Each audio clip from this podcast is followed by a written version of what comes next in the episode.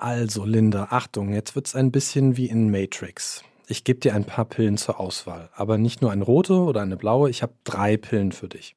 Okay, ich bin gespannt. Pille 1 garantiert dir, dass du 90 Jahre alt werden wirst und dass du dieses Alter bei guter Gesundheit erreichen wirst. Pille 2 ist schon ein bisschen doller. Sie lässt dich 400 Jahre alt werden, auch bei guter Gesundheit. Und vielleicht kurz zur Erklärung für die Zuhörerin. Das ist ein Gedankenexperiment, das der Journalist und Sachbuchautor Thomas Ramge bei Vorträgen gerne macht. Ramge hat ein Buch über Lebensverlängerung geschrieben und ihn interessiert vor allem, wie eine Gesellschaft extrem langlebiger wohl aussähe. Und was macht Pille 3? Da kriegst du die volle Packung. Highlander-Szenario nennt Ramge das. Highlander, ein Film aus den 80ern. Da haben sich so einige Typen, die nicht gealtert sind, gegenseitig die Köpfe abgehauen, denn nur so konnten sie sterben. Und bei Pille 3 brauchst du aber kein Schwert, es reicht, wenn dich jemand mit dem Auto überfährt. Und wenn das nicht passiert, bekommst du das ewige Leben.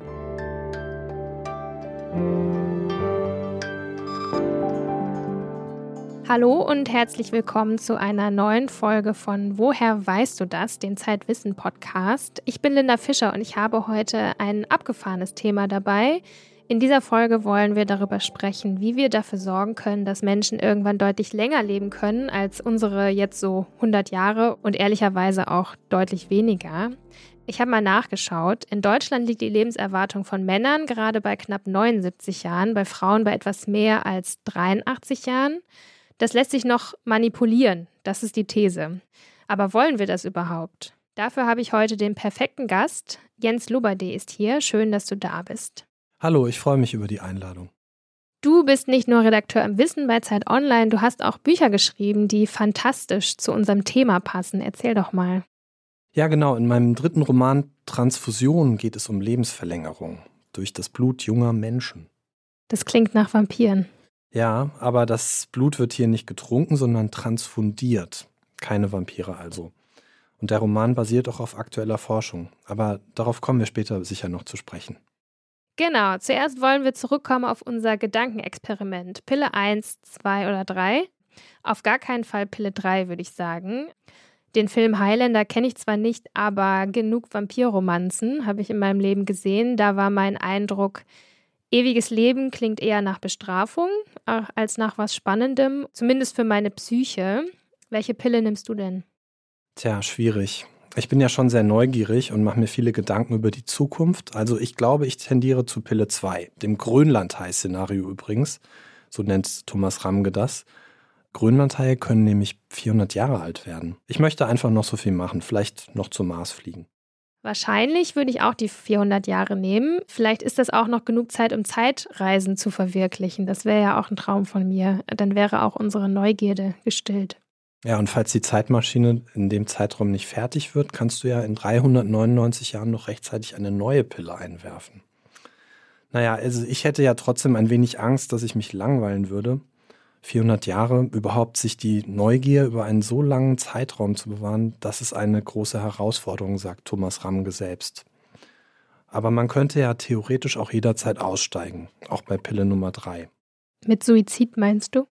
Ja, prinzipiell ja schon, ne? aber ich glaube, ich könnte das nicht. Ich müsste wohl die 400 Jahre durchziehen.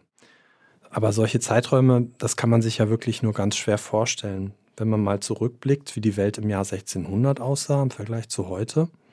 Und der Sprung zum Jahr 2400 wird bestimmt noch viel drastischer sein. Es geht ja alles immer schneller. Für welche Pille entscheiden sich denn die meisten? Was berichtet er denn? Also Pille 1 ist tatsächlich die häufigste Wahl, sagt Ramge. Vermutlich, weil es das vertrauteste Szenario ist und weil die meisten ja auch ahnen, dass die beiden anderen Pillen neue Probleme erzeugen. Ja, aber bei 400 Jahren klingt das auch nach Problemen, die ein Ende haben.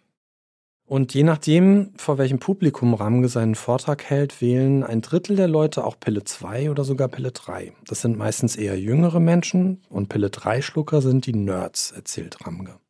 Aber darüber wollen wir ja heute auch sprechen. Solche Pillen gibt es nicht. Das ist jetzt nur hypothetisch bisher. Noch jedenfalls nicht. Daran wird aber gearbeitet, wie wir heute noch hören werden. Also ich bin mir sicher, Leute, die auf der Suche nach einer solchen Pille sind, Die versprechen sich davon im Wortsinn ewigen Ruhm und vor allem auch Reichtum. Ich habe einmal eine Geschichte gehört, die das Ganze wahrscheinlich ganz gut unterstreicht. Serge Vornov war ein russisch-französischer Arzt in den 20er Jahren. Er hatte die Idee, die Alterungserscheinungen von Männern umzukehren, indem er ihnen Hoden von Schimpansen oder Pavianen transportiert hat. Uh, wirklich? Ja. Offenbar hat er die Hoden der Tiere aufgeschnitten und scheibchenweise in die Hoden der Männer eingesetzt. Er war nämlich überzeugt davon, dass Sexualhormone ein Schlüssel für die Alterung von Männern seien. Dafür wurde er aber von seinen Kollegen auch lange verspottet.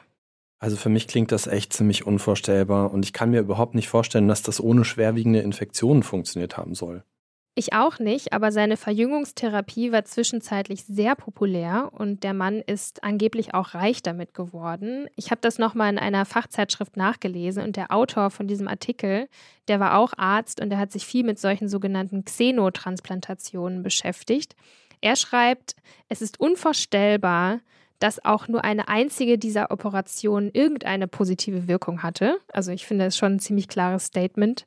Abgesehen von einer psychologischen. Anscheinend haben die behandelten Männer anschließend von einer deutlich gesteigerten Lebensenergie berichtet. Ich weiß ja nicht, ob das ausreicht, um jetzt das weiterhin zu machen. In den Jahrzehnten danach ist auch ziemlich klar geworden, dass der Mann zumindest auf dem Gebiet der Verjüngung kein genialer Visionär war. Aber das klingt zumindest nach einem interessanten Versuch und scheinbar war er auch lukrativ. Na, da hat sich in den letzten 100 Jahren aber gar nicht so viel verändert. Auch heute geht es um viel, viel Geld, wenn es um das Versprechen der Lebensverlängerung geht. Ja, wir haben ein paar Versprechen heute dabei. Ein Hebel könnte zum Beispiel die Ernährung sein. Wir werden aber auch über eine Vampirkur sprechen und die sogenannte Yamanaka-Kur. Also fangen wir mit der Ernährung an. Mein Social Media, ich weiß, es ist nicht das gleiche wie bei allen anderen, aber meines ist voll von Menschen, die die Mission 100 Jahre alt werden verfolgen, zum Beispiel über viel Sport und eine ganz erlesene Ernährung. Ob das bei denen funktioniert, kann man ja gerade noch nicht testen, aber es gibt andere Leute, die das tatsächlich geschafft haben. Der älteste Mensch, der jemals gelebt hat, war die Französin Jeanne Calment. Sie wurde 122 Jahre alt und starb im Jahr 1997. Das ist schon irre. Sie hat sogar noch Vincent van Gogh persönlich kennengelernt. Interessant oder eher eine Enttäuschung? Also sie fand es eher enttäuschend. Sie sagt, Van Gogh sei sehr ungepflegt gewesen, habe unangenehm gerochen, war wohl auch sehr ungehobelt und unfreundlich. Das hat sie alles in Interviews später mal erzählt. Ja, und sie war so ganz anders, die elegante Madame Calmont. Sie hat bis an ihr Lebensende sehr viel Wert auf gepflegtes Äußeres gelegt. Und übrigens, sie war keine Gesundheitsfanatikerin. Sie hat erst mit 119 Jahren aufgehört zu rauchen, hat regelmäßig Portwein getrunken und jede Woche ein Kilogramm Schokolade gegessen. Also so viel zum Thema lange Leben durch gesunde Ernährung. Sie muss sehr gute Gene gehabt haben. Dann sind es also nur die Gene, die bestimmen, wie alt man wird? Nein, natürlich nicht nur. Ernährung und Lebensstil haben schon Einfluss auf die Lebensdauer. Also wer Kette raucht, lebt in den allermeisten Fällen kürzer. Und wer jetzt mal wieder Helmut Schmidt ins Feld führen will, der immerhin 96 geworden ist als Kettenraucher, der sollte sich mal fragen, wie alt ein nicht rauchender Helmut Schmidt hätte werden können. Okay, man braucht nicht nur guten Salat, sondern auch gute Gene. Ja, und das gilt vor allem für diese Superalten wie Jeanne Calment, die es über die 110 Jahre Marke schaffen. Supercentenarians nennen Wissenschaftler diese besonders langlebigen. Und da müssen es vor allem die Gene sein, darauf deuten Studien hin. Man hat sich nämlich die Verwandtschaft der Supercentenarians angeschaut und bei allen lag die Lebensdauer höher. Natürlich versucht man, diese Gene zu finden, die langes Leben schenken. Und erfolgreich? Also bislang hat man nur ein paar gefunden und eines davon spielt eine Rolle bei der Reparatur der DNA. Aber es könnten halt auch viele Gene sein, die zusammenwirken. Und das Problem dabei ist, es gibt nicht viele Supercentenarians. Weltweit sind es nur etwa um die 150 Superalten, von denen man das Alter auch bestätigt hat. Und da hat man natürlich nur einen begrenzten Datensatz, den man analysieren kann. Also was man weiß, ist, dass auch die über 110-Jährigen kein makelloses Erbgut haben. Man hat bei ihnen Krankheitsgene gefunden, die das Risiko für Krebs oder Herz-Kreislauf-Erkrankungen erhöhen. Trotzdem schaffen sie es aus noch unbekannten Gründen, sehr lange bei recht guter Gesundheit zu bleiben und erst kurz vor ihrem Tod bauen sie gesundheitlich ab. Ihre Gesundheitsspanne ist also länger als bei normalen Menschen. Beeindruckend. Also, Ernährung hat in deren Leben jetzt keine große Rolle dabei gespielt, richtig alt zu werden. Für die allermeisten anderen ist es vielleicht doch aber gut, sich die Ernährung anzuschauen, um vielleicht möglichst lange zu leben. Es heißt, dass Fasten dabei etwas bringen soll. Stimmt das? Also bei einigen Tieren ist das mittlerweile erwiesen. Bei Fliegen, Affen, Würmern, Mäusen, da klappt das. Bei Menschen steht der Beweis aber noch aus. Aber wir leben halt auch lange und da ist es schwierig zu beweisen, ob etwas lebensverlängernd wirkt oder nicht. Aber es gibt einen Weg, um altersverlangsamende Effekte auch schon vor dem Tod zu messen. Mit mhm. einer sogenannten epigenetischen Uhr. Okay, wie funktioniert das? Also an bestimmten Positionen auf der DNA sitzen Methylgruppen, also chemische Strukturen, mit denen die Zelle Gene an- und ausschalten kann. Und diese Schalter bilden eine zweite Informationsebene im Erbgut, das sogenannte Epigenom. Diese epigenetischen Schalter verändern sich auch im Lauf des Lebens und ein Forscher, Steve Horvath, hat herausgefunden, dass sie sehr stark mit dem chronologischen Alter zusammenhängen. Also wenn man an etwa 300 dieser Stellen im Erbgut nachsieht, ob dort eine Methylgruppe ist oder nicht, kann man mit einem Algorithmus, den Horvath entwickelt hat, das biologische Alter ermitteln. Und dafür reicht auch ein Tropfen Speichel oder Blut schon aus dann hoffe ich jetzt mal, dass mein biologisches Alter ein bisschen niedriger liegt als mein echtes Alter. Das wäre auf jeden Fall gut für dich, denn die epigenetische Horvath-Uhr tickt ziemlich gnadenlos. Sie kann auch von deinem chronologischen Alter ja abweichen. Also das heißt, wenn du 35 bist und dein biologisches Alter aber in Wahrheit 40 ist, dann bedeutet das, du alterst schnell. Und wenn es umgekehrt ist, dann heißt das, du alterst langsamer. Und man kann aus dieser Differenz zwischen dem chronologischen und dem biologischen Alter sogar theoretisch auch das Sterbedatum eines Menschen errechnen. Oder besser gesagt, sein Verfallsdatum. Okay, ich kann mein Verfallsdatum berechnen. Das funktioniert wirklich. Ich kann mir das kaum vorstellen. Ja, das funktioniert tatsächlich ziemlich gut sogar. Und die Horvath Clock war eine ganz schöne Sensation. Das ist etwa zehn Jahre her, dass die entdeckt wurde. Mit der Horvath Clock kann man nun alles testen, was angeblich lebensverlängernd sein soll. Ob Sport, Ernährung, Medikamente. Und auch die drei Pillen aus Thomas Ramges Gedankenexperiment könnte man mit der Horvath Clock überprüfen, wenn es sie schon gäbe. Das klingt aber wirklich, als sei es ein bisschen zu gut, um wahr zu sein. Ja, das haben auch viele seiner Kollegen gedacht. Steve Horvath hat mir mal die Geschichte selbst erzählt, als ich ihn gesprochen habe. Mehrere hochrangige Fachmagazine hatten seine Arbeit immer wieder abgelehnt, mit eben dieser Begründung. Zu gut, um wahr zu sein. Die Uhr war tatsächlich zu genau. Irre. Zurück zum Fasten. Wie wirkt das denn? Vielleicht auch auf diese Uhr? Also Fasten ist auf jeden Fall gesund, aber ob es bei Menschen auch das Leben verlängert, wie gesagt, das ist noch nicht klar. Bei Mäusen klappt es. In Studien hat man geguckt, wie lange Mäuse leben, die weniger Futter erhielten als ihre Artgenossen. Und man hat auch mit den epigenetischen Uhren, mittlerweile gibt es schon mehrere Uhren, auch ihr biologisches Alter gemessen. Und das Fasten verminderte ihr biologisches Alter. Bei fastenden Menschen jedoch haben epigenetische Uhren widersprüchliche Ergebnisse gezeigt. Bei einer Zweijahresstudie an Fastenden zeigte die Horvath und auch die Hannum Clock, eine andere epigenetische Uhr, keine Verminderung des biologischen Alters an aber eine dritte epigenetische Uhr zeigte, dass die Alterungsgeschwindigkeit abnimmt. Also alles noch recht unsicher. Ich denke ja immer Fasten, um länger zu leben, das verlängert ja eigentlich nur ein Leben in Verzicht. Und will man das? Wie siehst du das, Linda? Ich sehe das tatsächlich ähnlich. Ich tue mich sehr schwer mit sowas wie Diäten. Ich habe das Gefühl, das tut mir nicht gut wenn ich den ganzen Tag darüber mir Gedanken mache, was ich wann essen soll. Ich achte schon auf eine gesunde Ernährung, aber dieses Kalorienzählen und Fasten, das ist schon ein anderes Level und kommt mir auch sehr stressig vor. Vielleicht gibt es ja auch einen einfacheren Weg mit weniger Selbstkasteiung. Lass uns über die Vampirkur sprechen, die wir auch schon angedeutet haben und die du ja in deinem Buch Transfusion beschrieben hast. Das begann mit einem ziemlich ekligen Experiment vor etwa zehn Jahren. Ein Schweizer Forscher namens Tony Wise Corey nähte alte und junge Mäuse aneinander. Parabiose nennt man das. Dieses Experiment wurde tatsächlich früher häufig gemacht, also schon vor 150 Jahren. Und mittlerweile ist das zum Glück ziemlich umstritten und in Deutschland sogar verboten. Aber es hat in diesem Fall einen Sinn, man hat die Blutkreisläufe der beiden Tiere miteinander verbunden und das Blut der jungen Maus floss in den Körper der alten und umgekehrt. Die Forschenden wollten schauen, ob das junge Blut Effekte in der alten Maus erzeugte. Das ist wirklich eklig. Erzeugt es Effekte? Ja, ziemlich erstaunliche sogar. Also die alte Maus wurde tatsächlich verjüngt und vor allem geistig. Nach ein paar Wochen trennte Weiss Corey die beiden Mäuse wieder voneinander und unterzog sie allen möglichen Tests. Zum Beispiel sollten sie den Weg aus einem Labyrinth herausfinden. Man machte diesen Test vor der Parabiose und danach. Und es zeigte sich, nach der Parabiose konnten sich die alten Mäuse den Weg aus dem Labyrinth besser merken als vorher und fanden schneller wieder hinaus. Und dann haben die Forschenden sich außerdem noch die Gehirne der alten Mäuse angeguckt und gefunden, dass in ihren Hippocampi neue Nervenzellen gewachsen waren. Der Hippocampus ist eine wichtige Hirnregion für die Bildung und Speicherung von Gedächtnisinhalten. Die Mäuse waren aber nicht nur geistig fitter, sondern auch physiologisch. Sie hatten weniger Entzündungen, das Fell war dichter, die Muskeln stärker. Und was war mit den jungen Mäusen?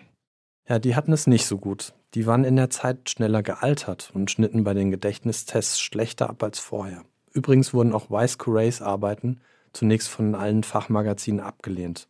Auch hier die Begründung wieder, wie bei Steve Forward, zu gut, um wahr zu sein. Verjüngen Transfusionen mit jungem Blut dann auch Menschen? Das ist jetzt natürlich die große Frage. Also zunächst zeigte Weiss Corey, dass auch Plasmatransfusionen verjüngend auf die alten Mäuse wirkten. Man brauchte also keine Tiere mehr zusammenzunähen. Und dann nahm er in einem weiteren Experiment nicht mehr das Blutplasma junger Mäuse, sondern das von jungen Menschen. Und auch dieses Mal wurden die alten Mäuse verjüngt. Damit war aber auch bewiesen, im Blut von jungen Tieren, aber auch in dem Blut von jungen Menschen sprudelt ein Jungbrunnen. Und jetzt kann man natürlich ausgehend von den Mausexperimenten durchaus annehmen, dass Transfusionen von Blutplasma junger Menschen auf alte Menschen auch verjüngend wirken könnten. Und woraus könnte dieser Jungbrunnen genau bestehen? Es ist klar, dass es Proteine sein müssen, denn als der Forscher das Blutplasma erhitzte und die Eiweiße dadurch zerstörte, verlor es seine verjüngende Wirkung. Aber welche Proteine sind es, die verjüngend wirken? Im Blut schwimmen über 10.000 herum.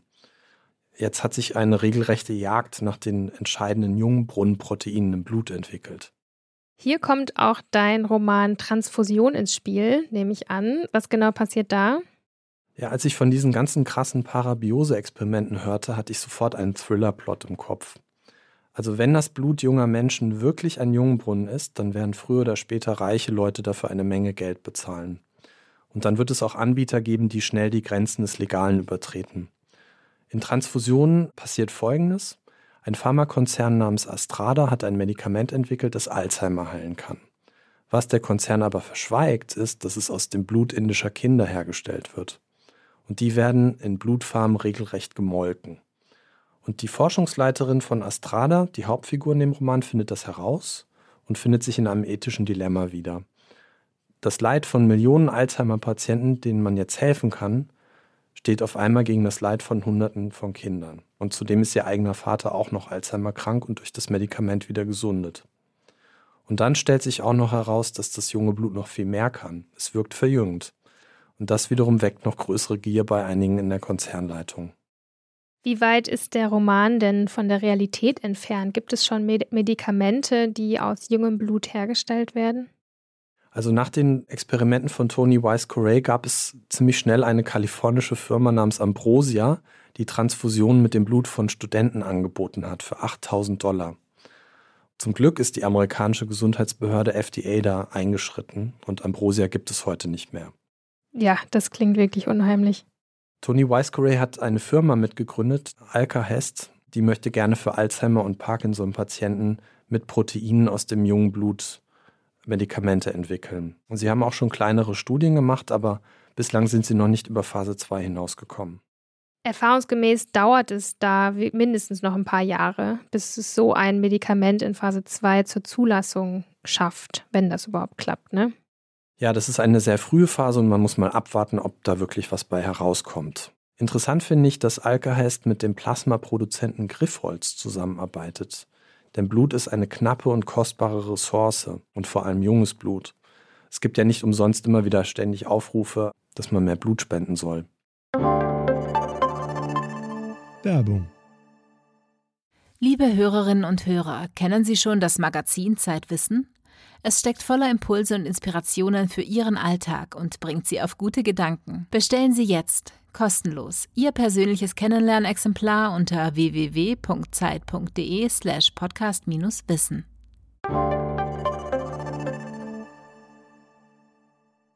Ja, da sind schon Bedenken angebracht, würde ich sagen, ob das Blut, das wir haben, wirklich an der richtigen Stelle eingesetzt wird, wenn es solche Jungbrunnenbehandlungen gibt.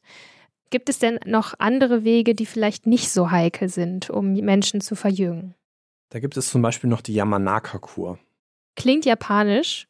Liegt es vielleicht daran, dass Japaner bekannt dafür sind, dass sie im Schnitt sehr alt werden? Nein, das mag tatsächlich am Essen liegen, dass die Japaner älter werden. Der Name stammt von Shinya Yamanaka. Das ist ein japanischer Stammzellenforscher. Yamanaka hat 2012 den Nobelpreis für eine ganz wichtige Entdeckung bekommen. Er hat nämlich herausgefunden, dass man jede beliebige Körperzelle in eine Stammzelle zurückverwandeln kann. Genau, also Stammzelle, das ist eine Zelle, die sich sozusagen in einem Embryonalzustand befindet. Also alle Zellen in unserem Körper beginnen einmal als Stammzelle, die sich später zu einer Leberzelle oder Gehirnzelle oder sonst irgendwas anderes weiterentwickeln kann. Und jetzt reden wir über die Rückverwandlung. Genau, und Yamanaka hat herausgefunden, dass man einer Zelle im Prinzip nur vier Proteine zugeben muss, um sie zurückverwandeln in ihren Embryonalzustand. Man nennt diese vier Proteine heute die sogenannten Yamanaka-Faktoren. Man kann also mit diesen vier Proteinen das biologische Alter von Zellen auf Null setzen. Die Horvath-Uhr würde tatsächlich wieder Null anzeigen. Das klingt ja irre. Da hat man dann doch Pille Nummer drei, oder? Man schluckt einfach diese vier Proteine und ist wieder jung. Also wenn, dann wäre es schon eine Spritze, weil Proteine im Magen einfach verdaut würden. Aber trotzdem würde ich von der Yamanaka-Kur eher abraten. Denn dann würdest du dich in einen Haufen undifferenzierter Zellen zurückverwandeln. Das wäre bestimmt nicht sehr gesund. Nee. Die Yamanaka-Kur ist auch noch eigentlich gar keine Kur. Ich habe das salopp mal so genannt. Eigentlich sprechen Wissenschaftler von Partial Reprogramming, also dem Zurücksetzen der Lebensuhr, aber eben nicht ganz auf Null. Denn mal ebenso in Organen oder in einem Organismus total Resets von Zellen zu machen, das ist total heikel und kann Krebs verursachen. Aber trotzdem ist die Yamanaka-Kur ein vielversprechender Ansatz. Man muss sie einfach richtig dosieren. Könnte man zumindest im Reagenzglas damit kaputte Organe nachzüchten? Ja, das könnte man. Und das wird auch schon versucht. Aber es ist schwierig, eine undifferenzierte Zelle im Reagenzglas in die gewünschte Richtung zu steuern. Also eine Stammzelle beispielsweise zu einer Hirnzelle oder Nierenzelle heranreifen zu lassen. Und dann hat man ja auch noch kein ganzes Organ oder eine komplexe Struktur mit Blutgefäßen, Nerven und so weiter. Am ehesten denkbar ist sowas derzeit bei einfacherem Gewebe wie Haut oder Leber. Und wie dosiert man dann eine Yamanaka-Kur? Man darf sie offenbar nur kurz anwenden. Der Forscher Juan Carlos Espisua Belmonte brachte die Yamanaka-Faktoren einmal in lebende Mäuse ein. Durch Ausprobieren fand Belmonte heraus, dass eine zweitägige Aktivierung der Yamanaka-Faktoren mit anschließender Pause von fünf Tagen am wirkungsvollsten war. Die Tiere bekamen keinen Krebs und lebten etwa ein Drittel länger als ihre Artgenossen. Vermutlich verjüngten sich ihre Zellen aber eben nicht ganz bis zum Embryonalstadium zurück. Kann man das jetzt dann direkt auf Menschen übertragen? Ja, leider nicht, denn Belmonte musste die Tiere dafür gentechnisch verändern. Also er schleuste ihnen die Gene für die Yamanaka-Proteine ein und versah diese mit einem Schalter. Und so konnte er mit einem Medikament die Yamanaka-Faktoren in den Mäusen ganz gezielt an- und ausschalten. Das könnte man bei einem Menschen nicht machen, denn ein Eingriff ins Erbgut ist nicht vorstellbar. Man könnte allerdings Menschen die Yamanaka-Faktor vielleicht einmal per mRNA-Impfung verabreichen. Dann wären sie nur für eine kurze Zeit im Körper aktiv. Aber so weit sind wir noch nicht. Die Frage ist auch, ob wir das überhaupt wollen. Also wenn ich mir eine Gesellschaft der Langlebigen vorstelle, das bringt ja auch neue Probleme mit sich. Überbevölkerung und noch mehr klimaschädliche Emissionen. Vielleicht ist es auch besser, wenn man die Yamanaka-Kur gar nicht erst bis zum Ende entwickelt. Ja, vielleicht ist es besser so.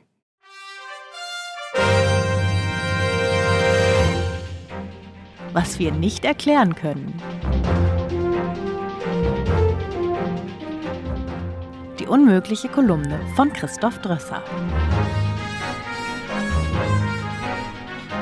Heute, warum werden Menschen nicht älter als 120 Jahre?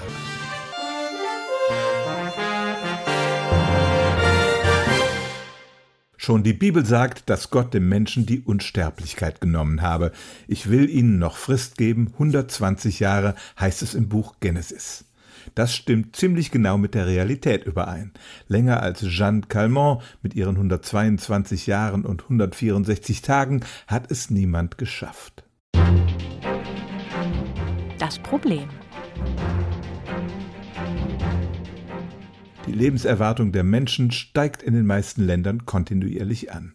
Aber daraus kann man nicht den Schluss ziehen, dass das Leben sich beliebig verlängern lässt. Es scheint eine Obergrenze von etwa 120 Jahren zu geben. Wieso ist das so? Was wir schon wissen. In der Steinzeit betrug die Lebenserwartung der Menschen weniger als 30 Jahre. Aber das bedeutet nicht, dass die Welt unserer Vorfahren nur von Teens und Twents bevölkert war. Es gab einfach gegen viele Krankheiten kein Mittel, insbesondere die Kindersterblichkeit war hoch. Aber wer diese Risiken überlebt hatte, konnte durchaus 70 Jahre alt werden. Im Jahr 2016 analysierten amerikanische Forschende eine riesige Datenbank mit den Sterbedaten aus 38 Ländern und stellten fest, die Chance, 70 Jahre alt zu werden, ist im vergangenen Jahrhundert kontinuierlich gestiegen. Es gibt auch mehr Hundertjährige als je zuvor. Aber Menschen älter als 110 sind weiterhin exotische Einzelerscheinungen und verlängert man die statistische Kurve, dann sollte nur alle 10.000 Jahre ein Mensch länger als 125 Jahre leben. Das Fazit daraus, immer weniger Menschen sterben sozusagen vorzeitig, aber es gibt eine Grenze, die praktisch niemand erreicht. Was wir nicht erklären können. Altern wird häufig mit Verschleiß gleichgesetzt. Die Einzelteile eines Autos haben eine begrenzte Lebensdauer, die durch die Gesetze der Physik bestimmt wird. Reifen etwa nutzen sich ab, ihre Kilometerleistung ist prinzipiell begrenzt. Aber Lebewesen sind in der Lage, sich zu erneuern, und ihre maximale Lebensdauer unterscheidet sich gewaltig. Generell werden große Tiere älter als kleine, aber es gibt Ausnahmen. Während eine Maus maximal drei bis vier Jahre lebt, erreichen die wenig größeren Nacktmulle, die auch zu den Nagetieren gehören, ein Alter von 30 Jahren und mehr. Forschende wollen nun herausfinden, wieso diese Tiere, die ein bisschen aussehen wie Penisse mit Beinen und in unterirdischen Kolonien leben, dem Tod so lange trotzen.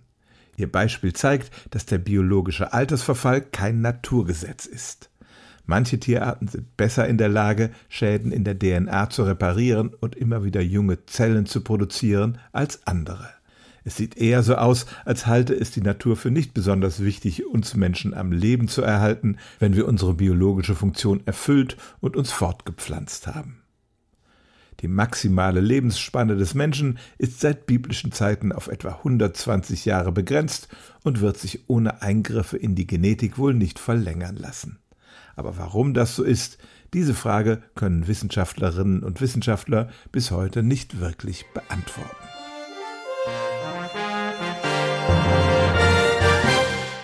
Falls Sie sich für noch mehr Details interessieren, wie wir vielleicht unser Leben noch ein wenig verlängern können, Jens hat auch bei Zeit Online ein Stück dazu geschrieben. Sein Interview mit dem Autoren Thomas Ramge verlinke ich ebenfalls in den Show Notes. Unter anderem geht es da eben um die Schwierigkeiten, 400 Jahre lang neugierig zu bleiben. Und zum Gedankenexperiment, welche Pille würden Sie nehmen? Schreiben Sie es uns gern genauso wie Hinweise, Lob oder Kritik an podcast.zeit-wissen.de. Danke, dass Sie uns zugehört haben. Bis zum nächsten Mal im Zeitwissen Podcast.